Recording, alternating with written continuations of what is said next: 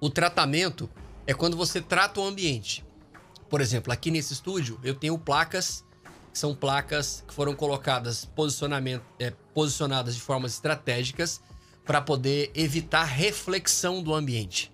Se eu não tivesse essas placas aqui dentro, certamente o meu som estaria com aquele som de banheiro. Sabe aquele som de banheiro, aquele reverb, aquele delay? Então, por conta dessas placas, eu não tenho essa reverberação aqui dentro. É, a minha, minha câmera não está tão aberta hoje, então acho que essa aqui é que dá para sentir um pouco melhor ali. Mas eu tenho essas placas em todo o ambiente.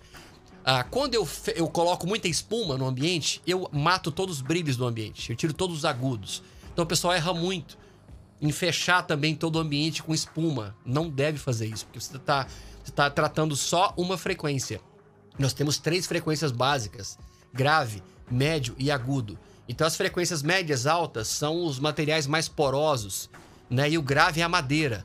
Então por isso que quando você vai num grande estúdio, é muito comum você ver essa composição, esse mix de madeira com, com, é, com tecido, é, com espuma, enfim. E hoje a coisa tá, tá muito mais. O visual tá muito mais legal hoje.